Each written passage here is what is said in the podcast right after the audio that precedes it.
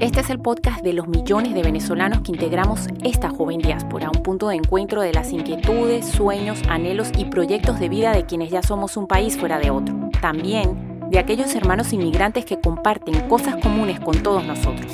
Soy Freducha Rodríguez y he sido una inmigrante que viaja por estas ondas de radio desde hace algunos años, contando vidas y compartiendo datos y vivencias relacionadas con la migración y el exilio venezolano.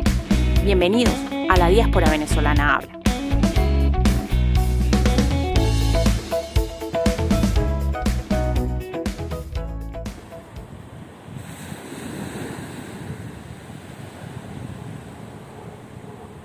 Y Ulises pasábase los días sentados en las rocas a la orilla del mar, consumiéndose a fuerza de llantos, suspiros y penas, fijando sus ojos en el mar estéril, llorando incansablemente. Homero, la Odisea, canto número 5.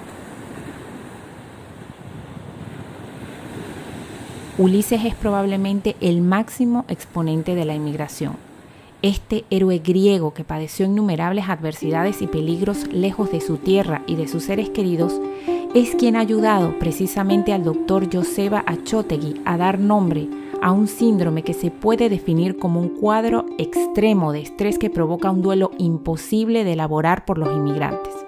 Esta enfermedad puede afectar a todos los inmigrantes, sea cual sea su raza y su origen, su edad y su carácter su profesión y su futuro. Y es precisamente el inicio de este viaje por estas ondas de radio a Barcelona para descubrir más acerca de este síndrome que puede ocurrir durante los primeros años de estancia en el país de destino y puede desembocar en depresiones y pérdida de salud, como lo reseñamos al final del episodio anterior. Es decir, estos cambios que influyen cuando llegamos a un nuevo lugar de destino, cambiando nuestro pelo, nuestro peso, nuestro metabolismo, nuestro sueño y hasta nuestro estado de ánimo.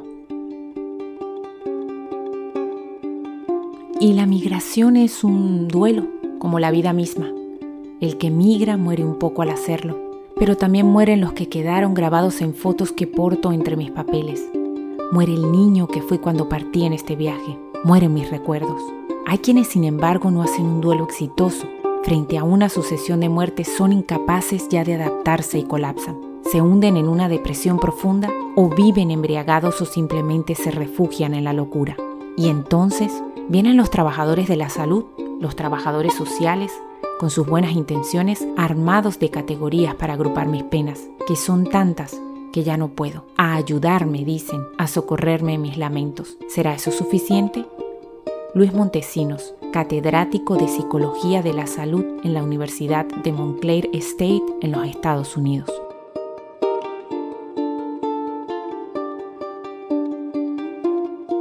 Comenzamos hablando de un duelo migratorio que presenta unas características muy propias distintas a otros tipos de duelo, como por ejemplo la que se produce por la pérdida de un ser querido. En el caso de los inmigrantes, el objeto del duelo es el país de origen, un país que no desaparece, que sigue estando ahí y una posibilidad de volver está presente, salvo en el caso de los refugiados. Por tanto, el duelo migratorio se entiende más como una separación que como una pérdida y estaría delimitado por factores como el tiempo y el espacio. Un tiempo que para la persona que migra puede producir múltiples cambios, tanto en la persona como en el país. Unos cambios que pueden tener efectos negativos si se regresa al lugar del que se partió, porque se corre el riesgo de ser repudiado, apartado de los antiguos familiares y conocidos por su marcha o porque ya no somos considerados como uno de los suyos. El espacio entendiéndose como esa distancia física o sentimental de la familia, el paisaje, el clima,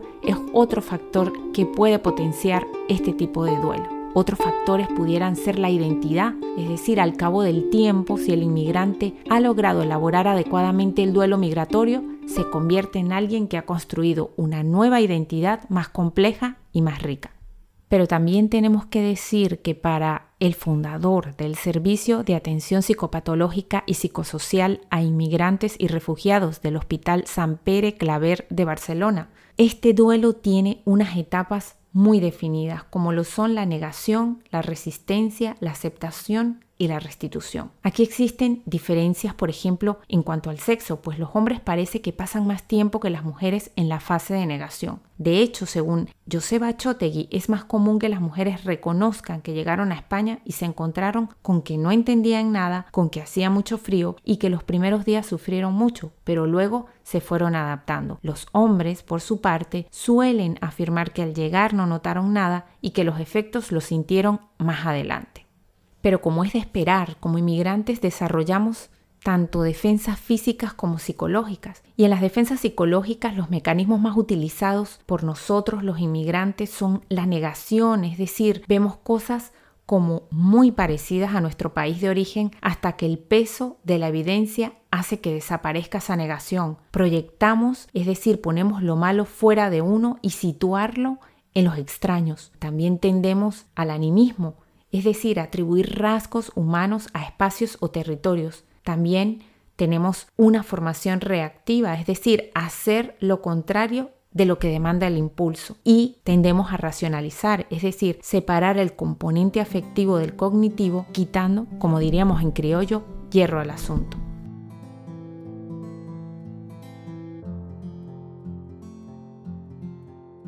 Oración del inmigrante. Bendíceme la nueva tierra donde vivo. Emigrar es un acto de fe, Señor. Bendíceme en la nueva tierra donde vivo. Acompáñame con ternura, pues me faltan mi familia y mis amigos. Bendice, Señor, las pocas cosas que entraron en mis maletas. Que nunca falte tu provisión, que siempre tenga pan y una almohada para dormir. Bendice la ciudad donde ahora vivo y por favor no te olvides de los míos de quienes se quedaron al otro lado del mapa. Consuela a mis padres, que mi papá se sienta orgulloso de mi fe y mi madre nunca deje de orar por mí. Señor, bendice a los nuevos amigos que abrirán su vida para hospedarme, que disfruten mi presencia con agrado, así como yo espero disfrutar vivir entre ellos. He dejado mi familia y mi país, porque creo, Señor, que tú sostienes mi vida. No vine a esta tierra porque dudara de ti. Vine porque creyendo en ti doy un paso de fe. Señor, bendíceme en esta tierra que es tuya y es de todos. Enséñame a servir y amar a mis nuevos amigos. Que conozcan que mi tierra pare hombres y mujeres llenos de bondad y fuertes. Señor, acompáñame en mis cumpleaños, en los duelos por aquellos a quienes no puedo despedir que en las navidades me visites en mi humilde pesebre y cada vez que finalice un año llenes mi vida de nuevos sueños. Señor, bendíceme en la nueva tierra donde vivo, que celebre cada mañana como cuando la celebraba con los míos, que no le tenga miedo al trabajo, a luchar con fe y a prosperar con esfuerzo. Estarás conmigo siempre y eso es todo lo que necesito. Si estás conmigo, Señor, cualquier lugar de la tierra es una bendición. Gracias por bendecir mi camino. Otra defensa psicológica a destacar precisamente es la ambivalencia hacia el país de acogida y hacia el país de origen. Se siente amor a la vez por el país de origen y por el país de acogida, pero también rabia hacia ambos, hacia uno porque tenemos que abandonar para buscar lo que necesitamos y hacia otro porque tenemos que sufrir para adaptarnos a él. Una expresión muy frecuente es la de alabar exageradamente al país en el que nos encontramos en este momento y hablar maravillas del país de origen mientras estamos en el destino y viceversa. Pero este duelo tiene otra característica transgeneracional en los niños, por ejemplo, el duelo es aún peor porque pueden haber nacido en el país de acogida, pero han sido educados y criados con los valores familiares con los que se encuentran constantemente entre dos culturas.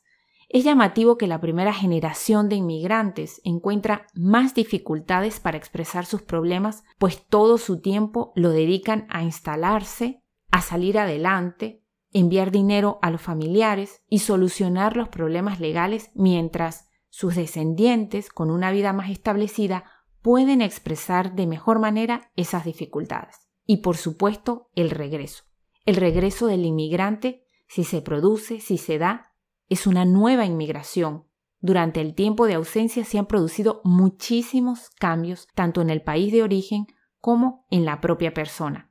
Se produce un nuevo proceso de cambio que conlleva un nuevo duelo que va a ser peor conforme peor fuera la experiencia en el país de acogida. Un hallazgo importante es el hecho de saber que no solo afecta a los inmigrantes, este duelo afecta también a los locales y a los que se quedan en el país de origen, a los autóctonos porque han modificado sus vidas ante la nueva realidad que supone la inmigración, con sus características, con sus costumbres, y por su parte, los familiares que se quedan en el país de origen notan su ausencia, es decir, de los hijos, de los padres, de las madres, viven intensamente estas separaciones muchas veces muy largas. Además, la marcha de estas personas de sus lugares de origen tiene repercusiones muy graves sobre esas zonas porque suelen ser fuertes y capacitados y abandonan el país por las escasas oportunidades de mejorar que hay en ellos. Como lo diría el doctor Joseba Achotegui, el inmigrante muchas veces, más que negar que haya cambiado de lugar,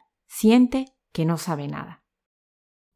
La soledad forzada es un gran sufrimiento que se vive sobre todo en la noche, cuando afloran los recuerdos, las necesidades afectivas, los miedos. Además, los inmigrantes provienen de culturas en las que las relaciones familiares son mucho más estrechas, por lo que puede resultar aún más penoso soportar en la inmigración este estrés afectivo. También tenemos que hablar de un duelo por el fracaso migratorio para estas personas, para los inmigrantes que han hecho un ingente, un gran esfuerzo migratorio a nivel económico, de riesgos físicos, de esfuerzo. Ver que no se consigue salir adelante es extremadamente penoso, triste. Se ha de decir que el fracaso en soledad es aún mayor y además si el inmigrante decidiera regresar, la vuelta siendo un fracasado resultaría muy difícil. Pero también el inmigrante lucha por su supervivencia. El inmigrante lucha en dos áreas fundamentales, por ejemplo en la alimentación, porque muchas veces los inmigrantes encuentran problemas para comer y están subalimentados. Y otra parte es la vivienda en el que todos los inmigrantes, incluyendo los que trabajan y tienen papeles, encuentran grandes dificultades. Los que no están regularizados tan solo pueden acceder a la vivienda dependiendo totalmente de otras personas, con alto riesgo de padecer abusos. No es de extrañar encontrar casos de gran explotación en viviendas en las que se asignan muchos inmigrantes a precios abusivos. El hacinamiento es un factor de tensión y estrés. Y a estas situaciones habría que añadir el relevante colectivo que habita en infravivienda, viviendas, por supuesto, a las que le faltan elementos básicos como techo, alguna pared, etc. O sencillamente viven en la calle. Y finalmente tenemos que hablar del miedo.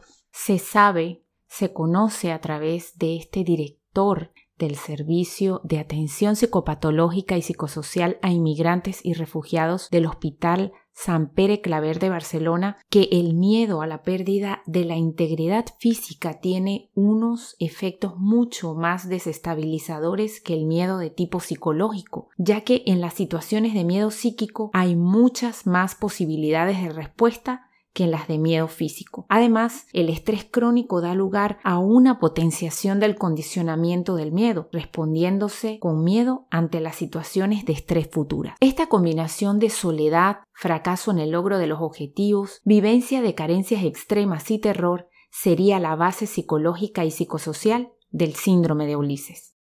Antes de terminar el episodio del día de hoy no podemos pasar por alto la sintomatología que existen diversas en el síndrome de Ulises. Vamos a hablar del área de somatización que es precisamente la manera como nosotros reflejamos en nuestro cuerpo esas emociones que atravesamos por el duelo migratorio. Y aquí hay dos que resaltar como son las cefaleas y la fatiga. La cefalea es uno de los síntomas más característicos del síndrome de Ulises, ya que se da en una proporción superior a la de los autóctonos que viven en situaciones de estrés. Hay un hallazgo interesante y si se habla de origen está bastante claro, según el profesor Achotegui, que su incidencia es mayor en la población latinoamericana, por lo que podría estar relacionado con la mayor ingesta de alcohol de este grupo. Y al respecto, las cefaleas que se ven en los inmigrantes son casi siempre de tipo primario, en las que no hay causa orgánica aparente. La fatiga, es decir, esa energía que se haya ligada a la motivación y que, por ejemplo, cuando la persona durante un largo periodo de tiempo no ve salida a su situación, existe una tendencia a que disminuyan las fuerzas. La vivencia de fatigas muy intensa, especialmente entre las mujeres inmigrantes, ya que se quejan cuatro veces más que los hombres de este síntoma. Según este experto, la fatiga afecta con mayor frecuencia a asiáticos y marroquíes. Este síntoma se da en todos los pacientes que sufren el síndrome, aún en menor grado en aquellos que llevan poco tiempo en el país de acogida.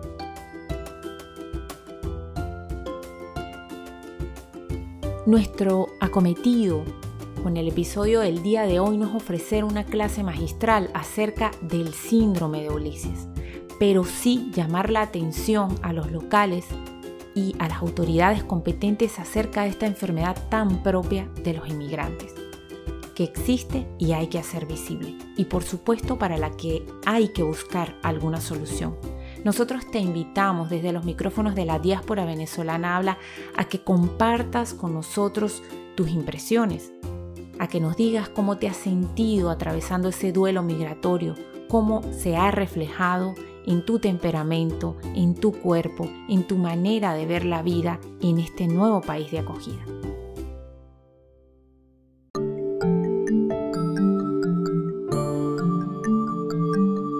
Suscríbete y comparte este episodio e intercambiemos experiencias en torno a este tema. Soy Freducha Rodríguez y en Instagram me encuentras como tal, en las demás redes como La Diáspora Venezolana Habla. La Diáspora Venezolana Habla es un podcast independiente producido en el País Vasco y creado y transmitido por esta amante de la radio desde los estudios de Donostia Cultura Radio. Y en el próximo episodio hablaremos acerca del emprendimiento en la comunidad venezolana y, por qué no, de los inmigrantes. Cuán difícil es para un inmigrante emprender en una tierra que no es la suya. Es necesario tener contactos y algún colchón económico o financiero. Deseo que nos escuchemos en el próximo episodio y hagamos más viajes sonoros y reflexiones juntos. Dicho esto, agur, es que ricasco, adiós y muchísimas gracias en tiempos de exilio y migración.